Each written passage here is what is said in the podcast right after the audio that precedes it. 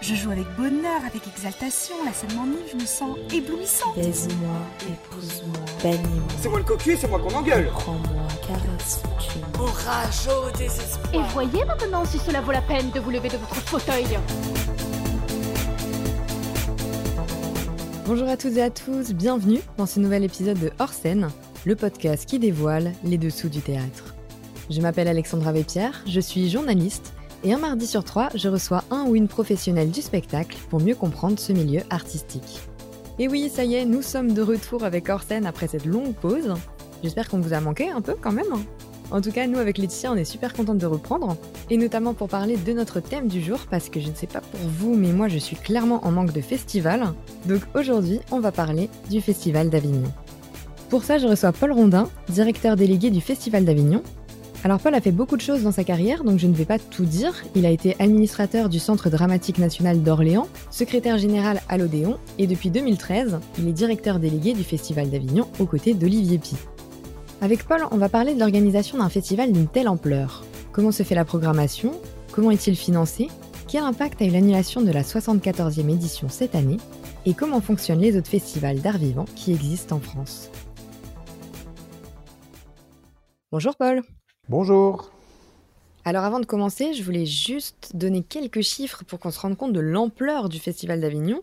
Donc en 2019, le Festival d'Avignon, uniquement pour la partie vraiment festival, donc c'était 43 spectacles dans 43 lieux différents, 413 représentations, 106 700 billets vendus, tout ça en 3 semaines de festival. Et pour le off, il y a eu 1592 spectacles dans 139 lieux différents et 97 530 places vendues. Alors euh, déjà pour commencer, j'aimerais qu'on revienne un peu aux bases. Est-ce que vous pouvez nous expliquer quand est-ce que le festival a été créé, par qui et pourquoi?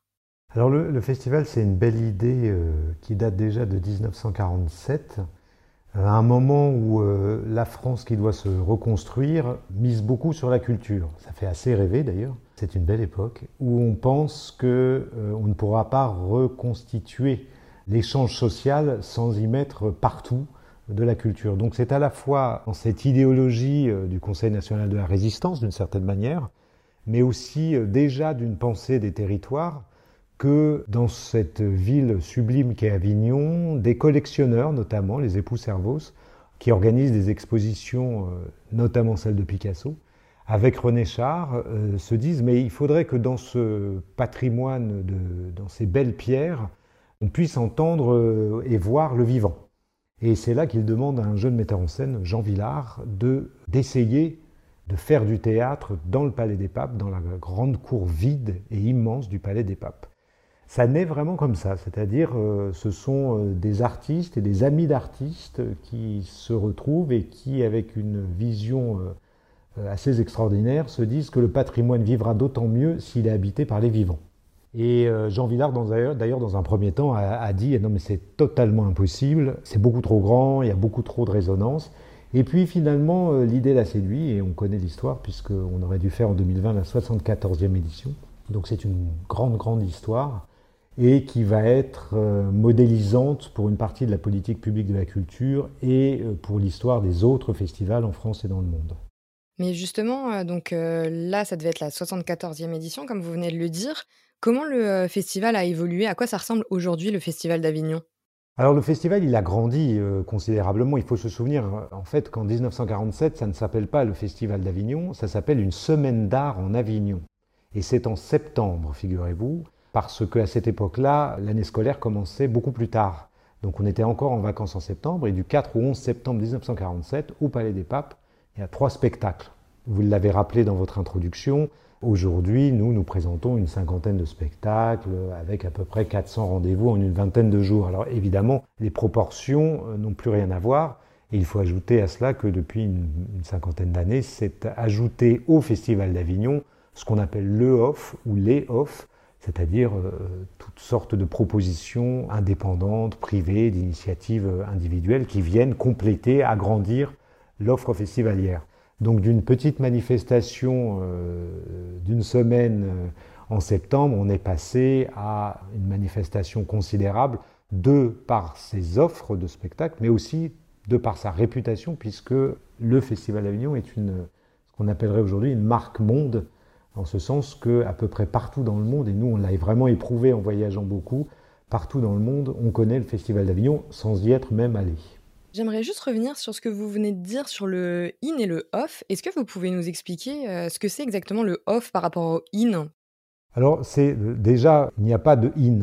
En fait, ça, c'est une, c'est une utilisation euh, d'un terme en regard du off, qui lui existe bien et revendique son nom en tant que tel. Il y a le Festival d'Avignon et il y a le off ou les off. J'entends par là euh, que certaines personnes pensent que ça n'est pas euh, une seule chose, le off, mais plusieurs.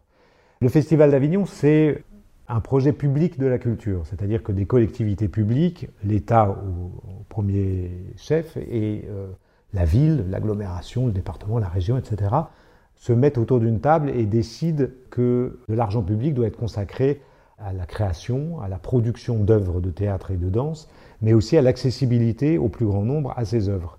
Et pour cela, ils euh, mandatent un ou des directeurs euh, régulièrement pour euh, leur faire mettre en œuvre le cahier des charges que je viens de dire en quelques mots.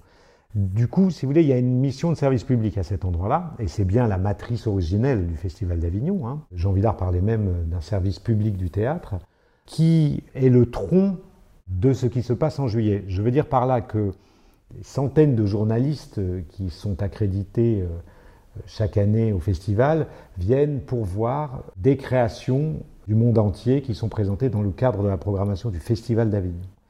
Évidemment, euh, c'est une machine euh, considérable, on en reparlera peut-être plus dans le détail si vous le souhaitez, de par son personnel, de par l'argent qu'elle redistribue, puisque tous les artistes sont payés, toutes les personnes qui travaillent pour le Festival d'Avignon sont évidemment payées. C'est un, agrégateur de moyens, mais aussi un redistributeur de moyens, le Festival d'Avignon. Alors que le OFF, ce sont plus exactement la somme d'initiatives euh, personnelles et individuelles. Je veux dire par là qu'originellement, ce sont des gens qui ont souhaité, en marge du Festival d'Avignon, présenter quand même des spectacles. Par leurs moyens, c'était dans l'esprit de mai 68 euh, une forme d'autonomie par rapport à ce qui aurait pu ressembler à une institution, qui était déjà le Festival d'Avignon dans ces années-là. Et puis petit à petit, c'est devenu un marché considérable, mais euh, ce qui change fondamentalement, c'est qu'il n'y a pas de programmation. Il n'y a personne pour décider de programmer. C'est la première chose. Et la deuxième chose fondamentale, c'est que les équipes artistiques paient pour jouer. C'est-à-dire elles louent des espaces, elles investissent pour être vues. Alors que le Festival d'Avignon, c'est exactement l'inverse. C'est le Festival d'Avignon qui choisit et rémunère, voire coproduit les spectacles des équipes qui seront présentes pendant le mois de juillet. Donc en fait, entre le in et le, enfin le, donc pas le in du coup, mais entre le off et le Festival d'Avignon, il y a, y a aucun lien dans le sens où vous ne travaillez pas du tout ensemble. On travaille ensemble sur des questions euh, qui vont être d'organisation, euh, de sécurité, euh, et puis en, bonne intelligence, j'ai envie de vous dire. Mais, mais non, c'est deux organisations radicalement différentes. Enfin, c'est un, un, marché, c'est un grand marché libéral, le off avec toutes ses qualités et ses défauts d'ailleurs. C'est une manière de montrer les choses, c'est aussi euh, parfois d'une violence extrême comme tout marché euh, ultralibéral. Donc il y a une valeur symbolique et une puissance d'attractivité du Festival d'Avignon et de tout ce qu'il véhicule qui permet au off d'exister, ce qui est très bien puisque c'est totalement complémentaire. J'aimerais maintenant qu'on passe à l'organisation d'une édition donc du Festival d'Avignon. Déjà, comment euh, se fait la programmation? Alors la programmation, elle est longue. Euh, je veux dire par là que c'est une, recherche euh, au long cours. En fait, quand vous programmez, que ce soit pour un théâtre national ou pour n'importe quelle structure un peu importante, et notamment qui va programmer de l'international, ou le Festival d'Avignon, il faut être sans arrêt en veille, en recherche. On ne décide pas du jour au lendemain euh, sur catalogue de faire 50 spectacles dans X lieux. C'est des relations qui se tissent, c'est une confiance, c'est euh, énormément de voyages, de discussions, notamment parce que euh, ce qui est une des caractéristiques principales du Festival d'Avignon, c'est qu'on y voit essentiellement des créations, c'est-à-dire des spectacles qui n'ont pas existé avant. Et donc, un travail de confiance et, de, désir entre la direction du festival, ses programmateurs, et les artistes et les équipes artistiques du monde entier. Ce sont des liens qui se tissent, c'est une fois encore de la recherche, c'est des projets dont on discute. Et puis après, c'est un, savant mélange d'équilibre entre le théâtre, la danse, la France, l'Europe, le reste du monde, les diversités quelles qu'elles soient, les, équilibres entre jeunes créations et, et figures qu'on a envie de revoir, etc., etc., etc. Donc c'est une alchimie, vraiment. On ne sait jamais tout à fait, et ça je vous prie de me, croire quand je le dis, on ne sait jamais tout à fait quel va être le résultat. On s'imagine toujours que nos, programmes arrivent et qu'on est très sûr de nous, et en fait on ne sait pas comment ça va marcher. C'est un vrai mystère. Mais euh, quand vous dites que c'est essentiellement, euh, enfin pour une grande part des créations, est-ce que c'est vous qui allez voir des artistes et vous leur dites euh, de faire une création spécifiquement pour Avignon ou alors c'est aussi dans le sens inverse, c'est eux qui veulent vous proposer quelque chose? Ça peut être absolument les deux. C'est-à-dire que vous avez des, salles, euh, je vais prendre l'exemple de la, cour d'honneur par exemple, ou on pourrait aussi euh, dire la carrière de Boulbon, qui sont des lieux extraordinaires avec des jauges extraordinaires. La cour d'honneur du Palais des Papes, c'est 2000 places, avec un plateau très contraignant, en plein air, avec ce mur incroyable face auquel il est difficile de résister scénographiquement, ou en tout cas de lutter. Donc c'est vraiment des projets spécifiques. Et alors là, oui, on va pouvoir aller proposer à un artiste euh, dont on a envie de révéler l'importance de l'œuvre, on va lui dire, bah voilà, est-ce que tu ne veux pas essayer la cour d'honneur ou la carrière ou la cour Saint-Joseph, peu importe. Et là, ça va être comme une commande et on va discuter du projet, du texte euh, ou de la chorégraphie si c'est de la danse. Après, la notoriété du Festival d'Avignon est telle que euh, je vous laisse imaginer le nombre de propositions, les centaines de propositions qui arrivent chaque mois euh, chez nous. Donc on pourrait aussi, si vous voulez, simplement, sans bouger quasiment, programmer le festival, on ne serait pas du tout au bon endroit. L'idée, c'est vraiment de chercher et d'être en amont de ce qui va se faire. Tout à l'heure, vous parliez de la diversité des artistes que vous choisissiez. Quels sont les différents genres présents à Avignon? Il y a du théâtre, de la danse, de la musique? Le festival a son propre cahier des charges qui est effectivement, euh, vous l'avez dit, euh, d'abord le théâtre, puis la danse et puis la musique. Traditionnellement, en tout cas, ça a toujours été comme ça. Avec Olivier Pi, on a eu envie aussi de raconter qu'il y avait autre chose, et cette autre chose, on n'a pas voulu le nommer, c'est pour ça qu'Olivier a utilisé le terme d'indiscipline.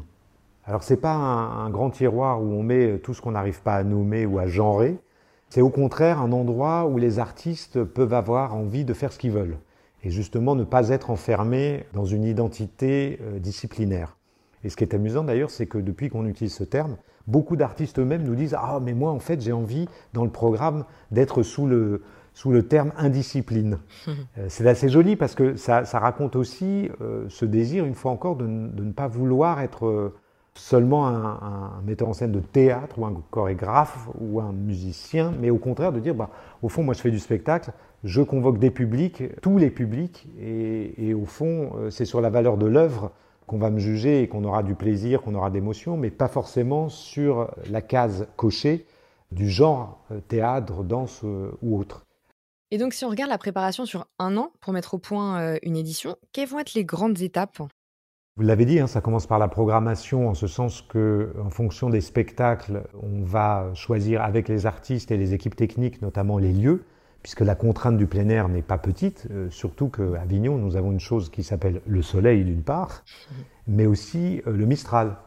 On ne met pas n'importe quel décor dans une salle où un vent peut soudain s'engouffrer à 80 km/h et, emporter à peu près toute la scénographie.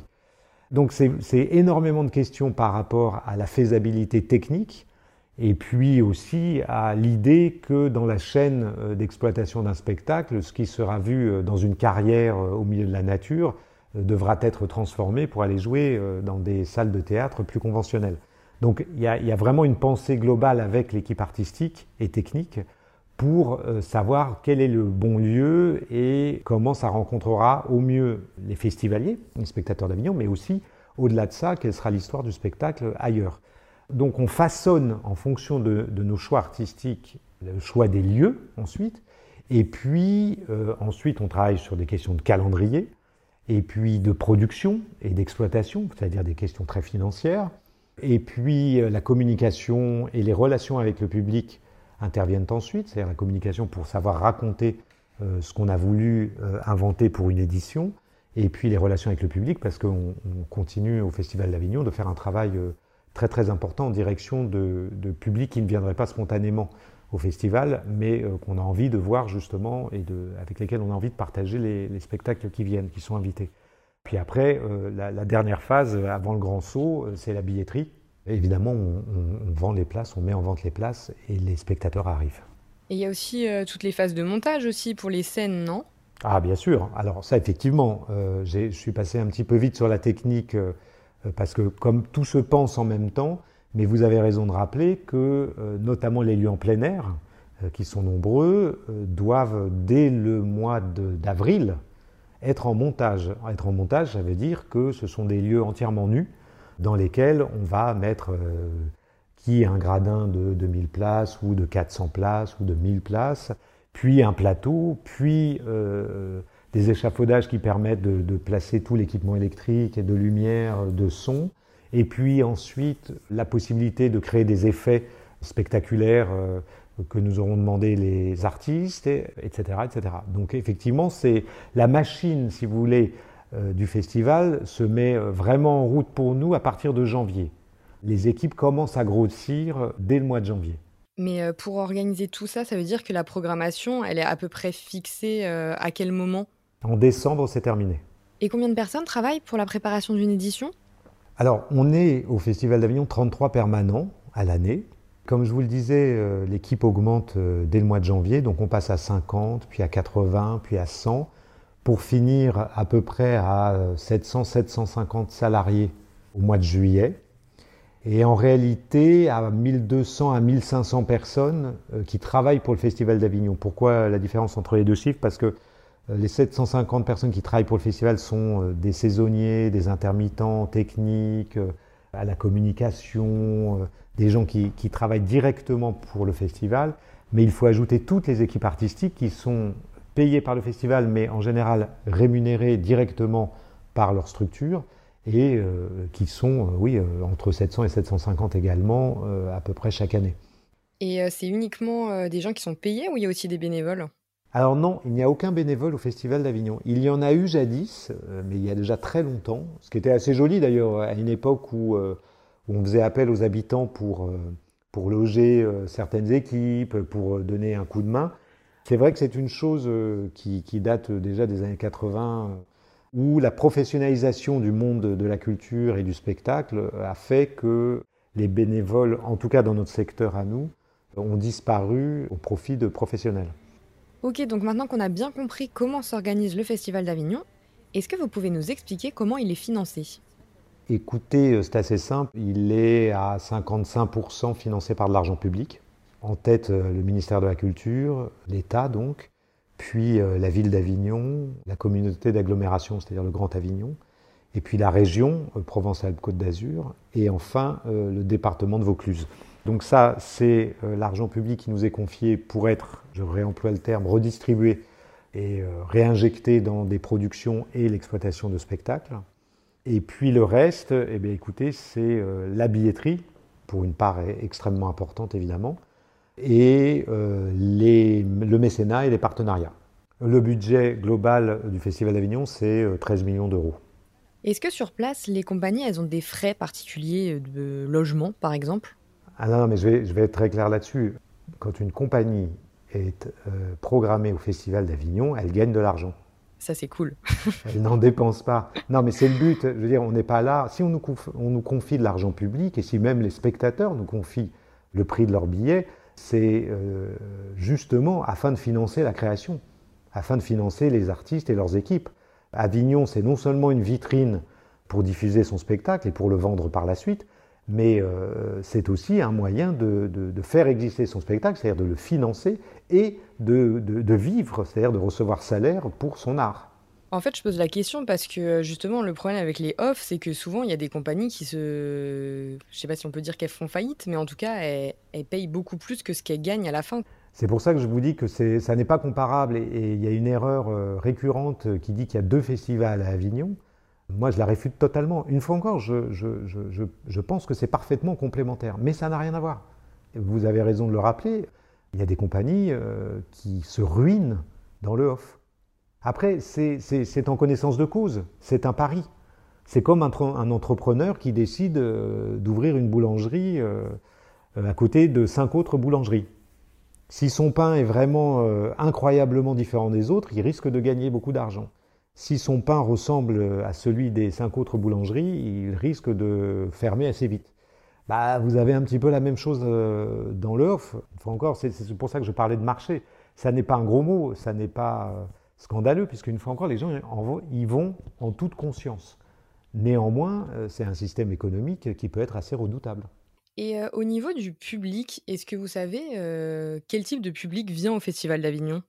Ah oui, on, sait très bien parce qu'il y a une, chose particulière à Avignon, c'est que depuis des années, des études sociologiques sont faites par l'Université d'Avignon et on connaît assez bien et assez finement le public du festival, qui est assez étonnant d'ailleurs parce qu'il est, extrêmement hétérogène. Il y a aussi bien des, gens qui, qui, ont, qui, sont des inclus euh, culturels, inclus financiers aussi, mais, surtout des inclus culturels, c'est-à-dire des gens qui ont, une, éducation, qui sont des intellectuels, mais on a aussi une, belle représentation du monde du salariat, des ouvriers, puisque c'est contrairement à beaucoup de, lieux de spectacle, ça reste une, un festival populaire. On a énormément de, jeunes ça reste très important, ça, pour le coup, à Avignon, au festival. C'est vraiment une, catégorie euh, importante et souhaitable, puisque c'est elle qui va euh, mettre la pression, d'une certaine manière, euh, sur le, festival d'Avignon, qui va lui garder sa nervosité et sa vigilance sur lui-même. Que le, public jeune est très en demande. il ne fait pas de cadeaux. S'il se sent bien, il le dit, et s'il se sent mal, euh, il va voir ailleurs. Donc c'est toujours intéressant parce que c'est une vraie, une vraie force pour nous d'avoir euh, plus de 20% de public euh, de moins de 30 ans au Festival d'Avignon. Et est-ce que ce public, c'est le même que pour les spectacles du off il y a des passerelles, c'est-à-dire qu'il y a effectivement beaucoup de spectateurs qui vont aussi voir des spectacles dans le off. Après, tous les spectateurs qui vont dans le off ne viennent pas au festival et tous les spectateurs du festival ne vont pas forcément non plus dans le off. Mais oui, oui, il y a, il y a des circulations et, fort heureusement. En plus, c'est un public, euh, il faudrait ajouter ça, euh, parfois on entend que c'est des Parisiens qui descendent au mois de juillet à Avignon. C'est une représentation euh, archaïque et je ne sais même pas d'ailleurs si elle a jamais existé. En réalité, c'est un public qui fonctionne quasiment par trois tiers. Vous avez un tiers de public régional et donc local, un tiers de public francilien et donc parisien, et un autre tiers qui est France et monde. Ce qui veut dire que finalement, c'est très très mélangé. On a une représentation euh, de gens qui viennent d'un peu partout. C'est vraiment un festival national et international et qui reste aussi un festival local.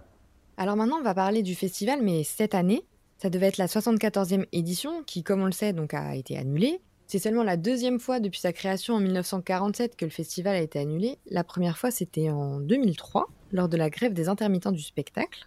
Est-ce que vous pouvez nous expliquer quel impact, voire même quels impacts euh, au pluriel, a eu cette annulation? C'est une longue histoire parce que c'est assez redoutable. Comme vous l'avez rappelé, c'est en 74 ans, c'est seulement la deuxième fois qu'il est annulé. Ce qu'il faut ajouter, c'est que c'est une annulation globale, j'ai envie de dire. C'est-à-dire que c'est tout le monde du spectacle qui s'est annulé depuis le mois de mars 2020 et c'est tout le monde du spectacle en France et dans le monde. Donc la catastrophe, elle est, euh, elle est immesurable à, cette heure encore. Ce que ça a eu comme impact, c'est que principalement euh, beaucoup d'équipes artistiques se sont retrouvées euh, en danger, mais le, le, véritable impact, il est pour le territoire, parce que si vous voulez, les retombées économiques du Festival d'Avignon en juillet sont estimées à 100 millions d'euros pour le territoire. Ça, vous laisse imaginer ce que ça représente. Bah là, il n'y a rien eu.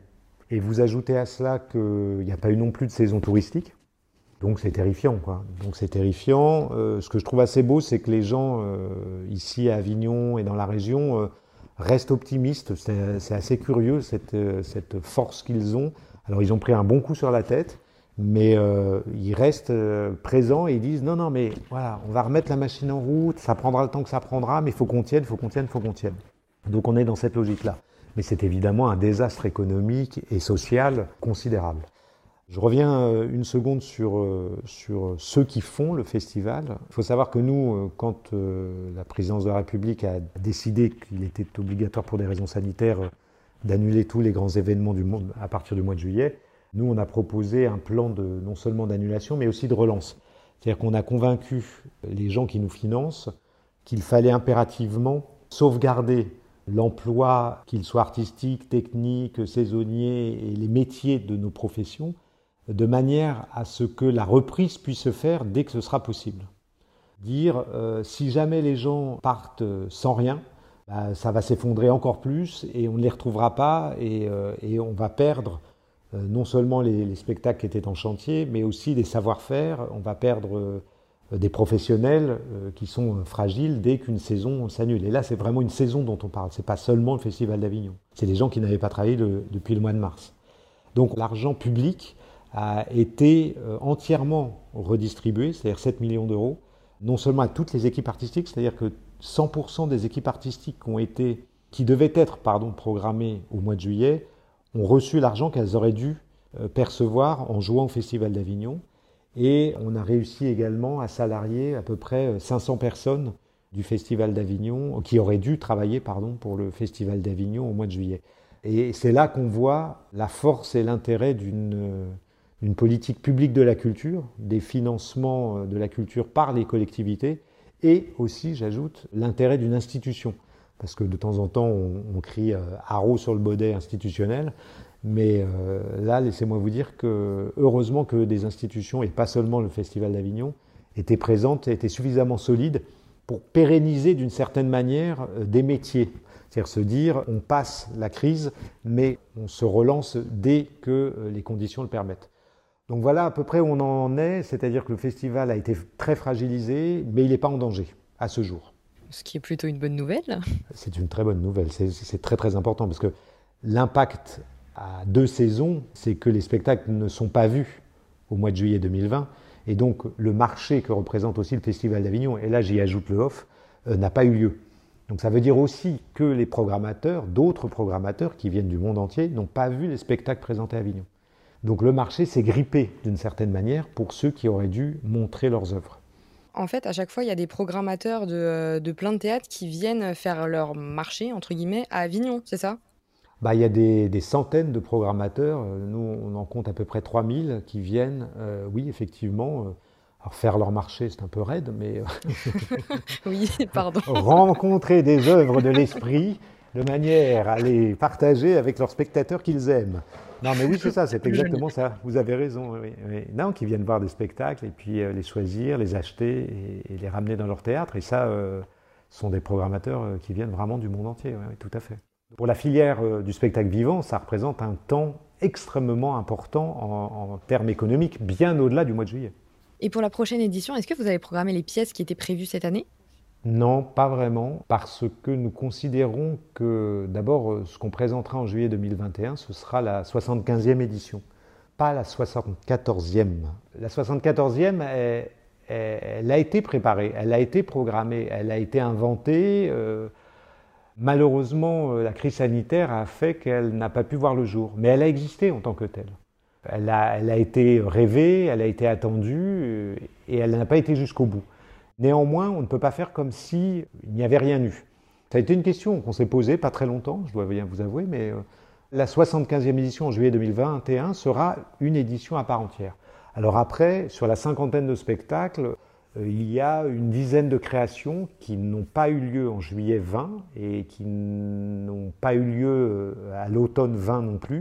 C'est-à-dire que les artistes ont repoussé la création. Et donc, oui, il y en a une dizaine que nous allons euh, néanmoins programmer, euh, ceci de manière à, permettre à ces artistes euh, de faire exister quand même leur spectacle. Mais vous voyez, c'est très minoritaire et c'est bien la 75e édition.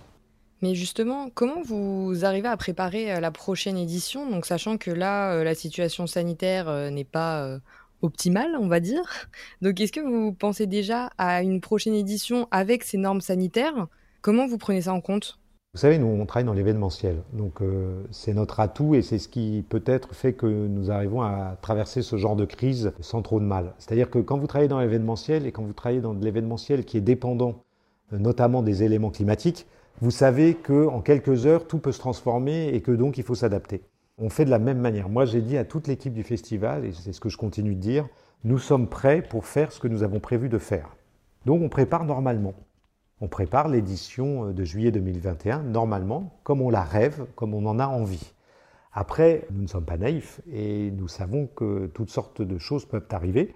Et à ce moment-là, on s'adaptera. Mais vous imaginez si euh, en septembre 2020, on commence à dire Ah, mais alors on n'aura que des demi-jauges en, en, juillet 21, on ne sait pas si des spectacles de Nouvelle-Zélande ou euh, du continent africain pourront venir, on ne sait pas si. Autant ne pas le faire. Or, s'il y a bien des gens qui doivent garder l'espoir et le partager avec ceux qui viennent euh, dans nos salles de théâtre, de spectacle ou au festival, c'est bien nous. Donc on, a presque un devoir de croire absolument à ce que nous présenterons en juillet 21. Ce que nous présenterons, c'est le Festival d'Avignon. Donc euh, oui, euh, on, le rêve comme les autres années, c'est-à-dire avec la, même folie, la même profusion de spectacles et de rencontres. Et cette période de creux, ça a été euh, l'occasion pour beaucoup de réfléchir à leur pratique, de se recentrer, voire même de se renouveler. Est-ce que vous aussi, vous avez eu de nouvelles idées pour faire évoluer le festival? Bah, le festival, il a ça d'assez fort, c'est qu'il vibre et il, frictionne chaque année. C'est un endroit à la fois magnifique et dangereux, en ce sens que, comme il focalise beaucoup l'attention, du coup, on y dit beaucoup de choses, on s'y remet souvent en question, et tant mieux.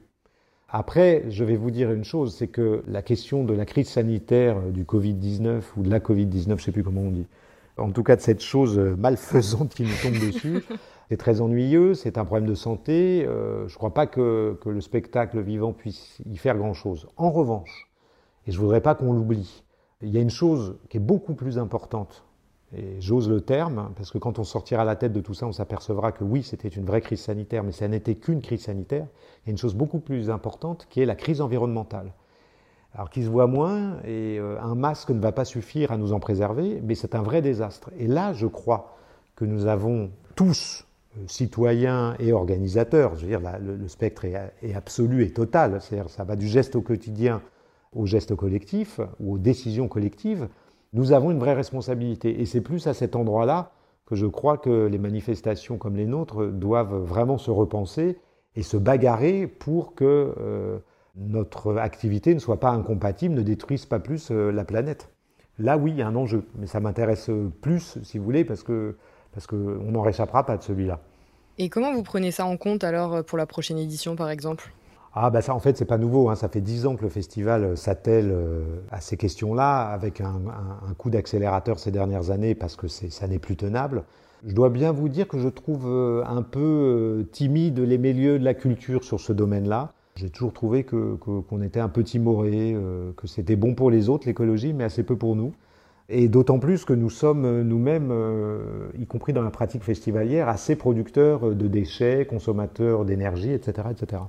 Donc, bah, c'est point par point, une fois encore, euh, ce que je disais avant, c'est-à-dire que ce sont des gestes citoyens, c'est-à-dire les gestes de chacun de consommer moins de plastique, de recycler absolument tout, à peu près tous les, emballages, tout, ce qu'on utilise, de trouver une énergie euh, renouvelable à utiliser, ce que, nous avons fait. Par exemple, on, est passé par une, une, entreprise qui est une coopérative euh, qui nous fournit de l'énergie, qui s'appelle Enercop, et c'est une énergie à la fois entièrement renouvelable et euh, locale. C'est utiliser euh, des produits euh, bio, équitables dans la majorité des cas, autant que faire se peut. C'est remplacer les véhicules par de l'électrique, voire trouver des solutions propres type vélo on a des équipes techniques qui se déplacent désormais à vélo, la direction du festival se déplace à vélo, etc., etc., etc.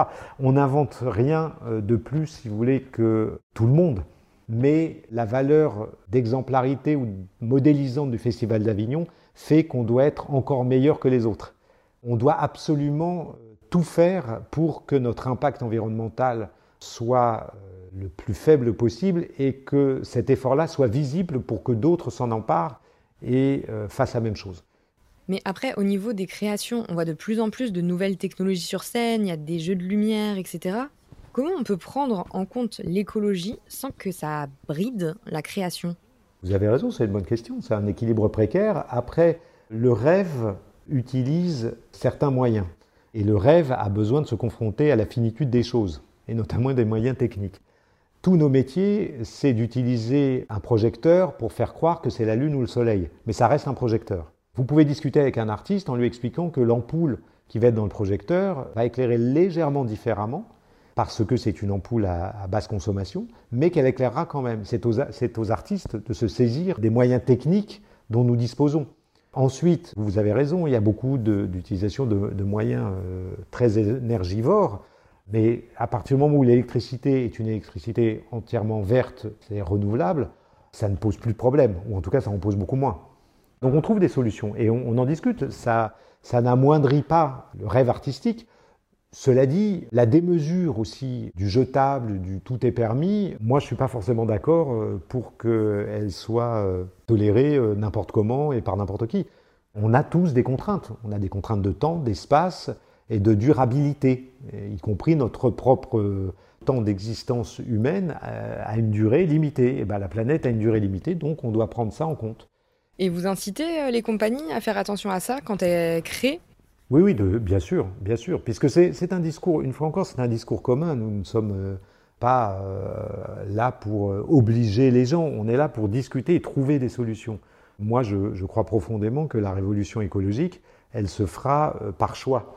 Et elle est en train d'ailleurs de se faire par choix. C'est même plus un futur, c'est une chose qui est à l'œuvre. Donc les artistes, les équipes, j'ai envie qu'elles soient convaincues d'abord elles-mêmes que, évidemment, on fait ça. Évidemment, euh, on fait attention aux matériaux utilisés dans un décor. Évidemment, on évite de faire des allers-retours en semi-remorque juste pour euh, une chaise, évidemment, etc. etc., etc. Mais c'est une prise de conscience globale. Enfin, j'ai même pas besoin de le dire, c'est une telle évidence. Pour finir, on va un peu parler euh, des autres festivals qui existent en France, parce que même si Avignon, c'est le plus important en France, il y en a quand même beaucoup d'autres. Est-ce que vous savez d'ailleurs à peu près combien il y en a en France par an? Alors écoutez, on parle de 6000 festivals, ce qui fait le, pays du monde où il y a le plus de festivals.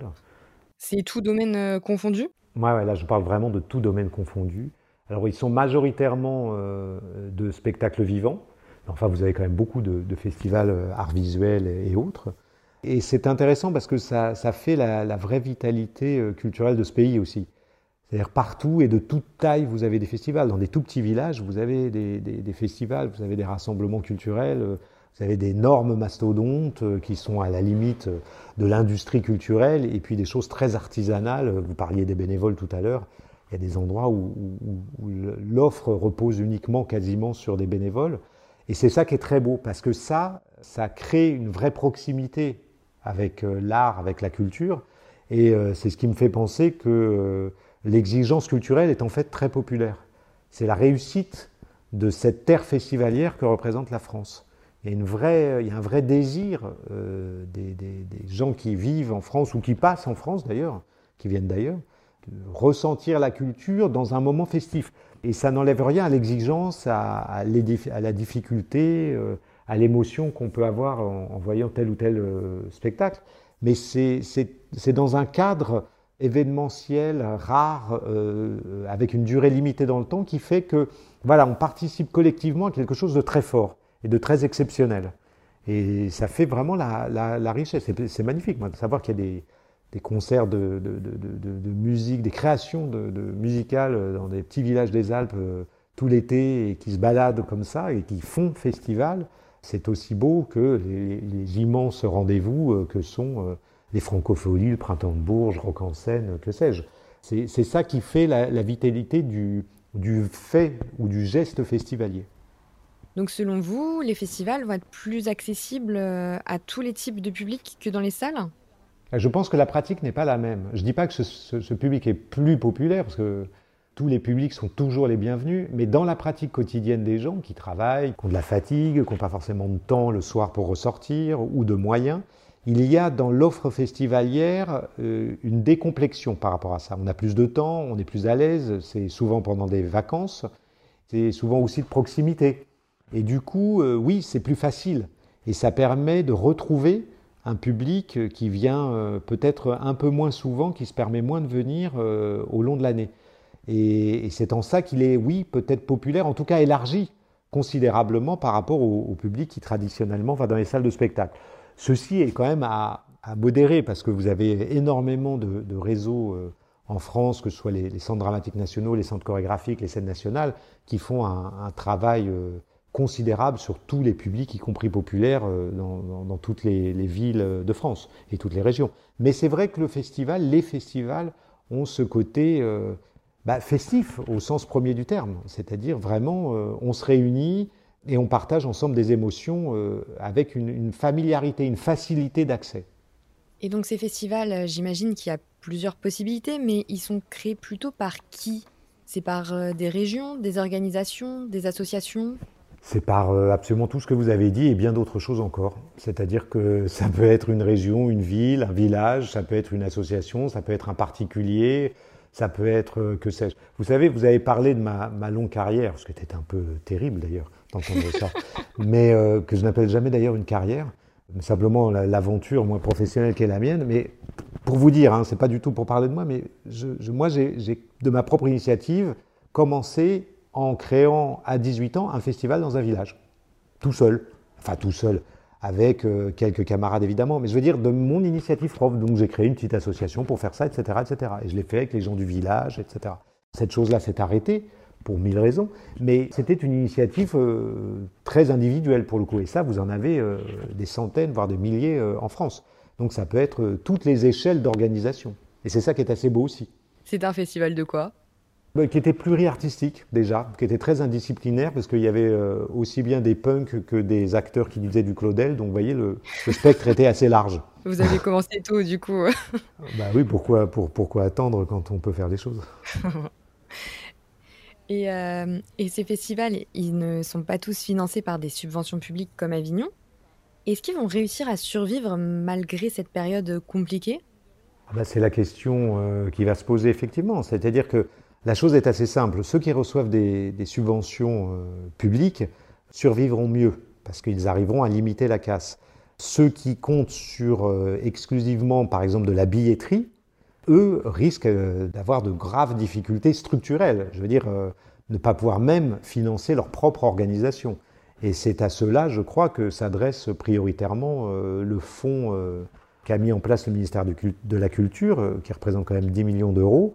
C'est ceux, justement, qui ne peuvent pas bénéficier d'autres subsides et qui auront besoin, pour compenser l'absence de billetterie et se remettre en route, d'une subvention exceptionnelle oui, il y a un vrai risque de ne pas retrouver euh, certains festivals, certains rendez-vous euh, dans la saison qui va venir.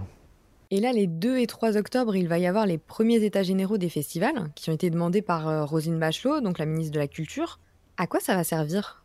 Ah bah écoutez, alors là, ça, va vraiment servir parce que on est quand même très nombreux, au moins 6000, à avoir besoin de nous retrouver et, et, de discuter justement de ce fait festivalier dont on vient de parler et qui est, euh, je le crois, vraiment passionnant.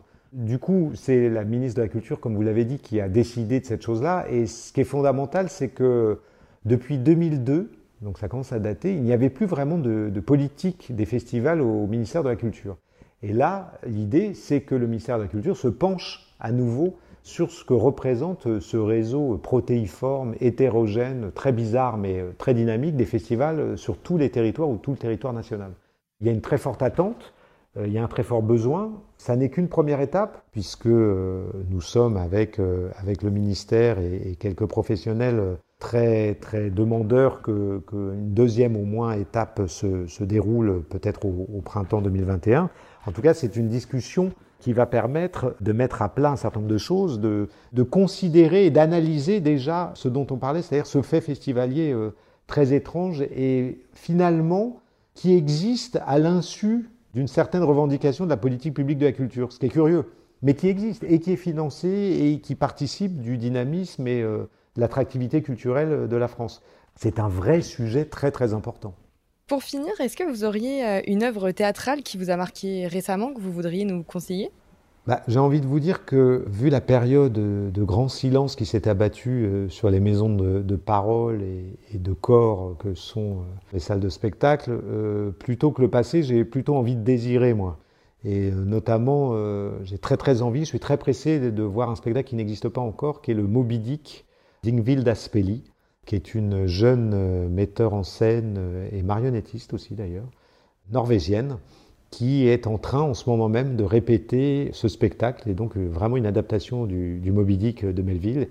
Et euh, je suis d'une impatience folle à l'idée de découvrir ce drôle de projet euh, à l'occasion de la Semaine d'art à Avignon en fin octobre 2020. Merci beaucoup à Paul Rondin de nous avoir partagé son expérience et merci à vous d'avoir écouté ce septième épisode de Hors scène. Si vous aussi vous souhaitez partager vos expériences théâtrales, on attend tous vos témoignages sur Facebook et Instagram. Si vous avez aimé cet épisode et que vous souhaitez nous aider, parce que bah on est cool quand même, hein, vous pouvez vous abonner à notre podcast et surtout nous laisser des étoiles et des commentaires. Et vous me direz, mais pourquoi s'embêter à nous mettre des étoiles et des commentaires? Eh bien tout simplement parce que quand vous mettez 5 étoiles sur Apple Podcast par exemple, nous, on va être mieux référencés sur Internet, donc de plus en plus de gens vont voir le podcast, de plus en plus de gens vont l'écouter et Arsène va grandir et qui sait devenir euh, le podcast le plus écouté de France. Mais euh, même sans en arriver là, rien que des étoiles et des commentaires, ça va vraiment nous aider à nous faire connaître. Donc vraiment n'hésitez pas, merci d'avance. Ce podcast est réalisé en collaboration avec la magistrale Laetitia Leroy. D'ailleurs, si vous ne savez pas quoi faire le week-end prochain, elle joue en ce moment sa pièce Monstre Moi vous trouverez toutes les infos en suivant sa compagnie Soleil Noir sur les réseaux sociaux. Le générique de cet épisode a été créé par Thomas Rodriguez, merci à lui. Et nous, on se retrouve très bientôt pour un prochain épisode. Allez, à bientôt